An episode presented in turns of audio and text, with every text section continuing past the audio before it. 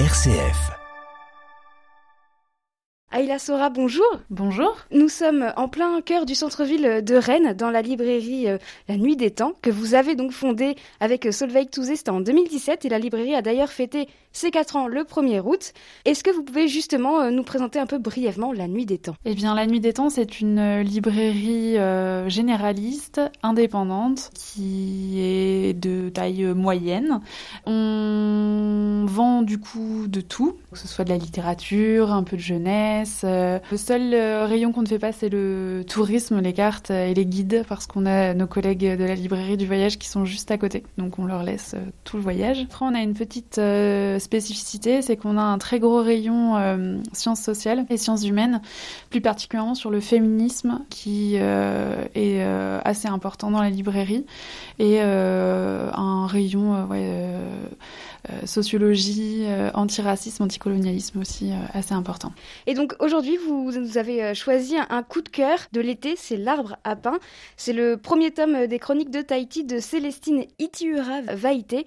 Est-ce que vous pouvez nous en dire euh, justement quelques mots sur ce coup de cœur? Oui, en fait, c'est le, premier tome d'une trilogie.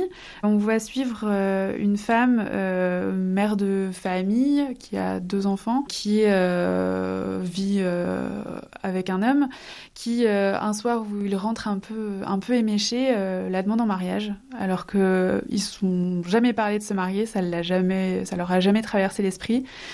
Et elle, elle va en faire une fixette là-dessus, elle va vraiment avoir envie de se marier, sauf qu'en fait, son conjoint a complètement oublié. On est à Tahiti, je l'ai peut-être pas précisé, on est à côté de Papeete, dans la banlieue, et euh, ça va être l'occasion d'aller voir euh, toute sa famille et essayer d'organiser un peu en secret un mariage, euh, alors qu'effectivement, le principal intéressé n'est pas vraiment au courant, et de découvrir euh, ben, la culture tahitienne, le mode de vie, et puis aussi, il y a, énormément de, mots en tahitien dans l'ouvrage, il y a un petit lexique pour nous expliquer. Je trouvais que c'était un roman qui était euh, frais, euh, qui faisait du bien, qui était chouette, qui avait plein de... il se passe plein de choses, on a envie d'avancer, et en même temps, euh, je pense que j'avais encore, moi, vu peu d'ouvrages qui se passent à Tahiti, en dehors du côté carte postale, et vraiment la, vraie vie...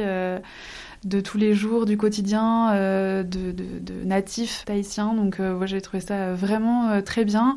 Et puis, euh, surtout, c'est l'occasion aussi de, de mettre en avant euh, une maison d'édition euh, qui fait principalement en fait des ouvrages des îles. En fait, ça s'appelle Au vent des îles. Et c'est vrai qu'on voit peu d'ouvrages traduits du tahitien ou voilà. Et donc c'est pour toutes ces raisons que vous avez choisi ce livre en particulier aujourd'hui? Oui, c'est ça, c'est que c'est un livre qui ramène du soleil, qui nous fait découvrir une culture dont on n'a pas l'habitude de parler, euh, qui ouvre notre esprit et, euh, et qui fait du bien. On peut dire que c'est un livre feel good alors. Ouais, c'est ça, c'est un fil goutte de l'été et en même temps qu'il y a un, un vrai fond, un vrai, euh, une vraie belle découverte. Alors c'est donc votre coup de cœur, euh, c'est euh, L'Arbre à pain, c'est le premier tome euh, des chroniques de Tahiti de Célestine Itiura Vaïté. Donc euh, là c'est sorti en poche aux éditions euh, 10-18 et sinon c'est Au vent des îles les éditions.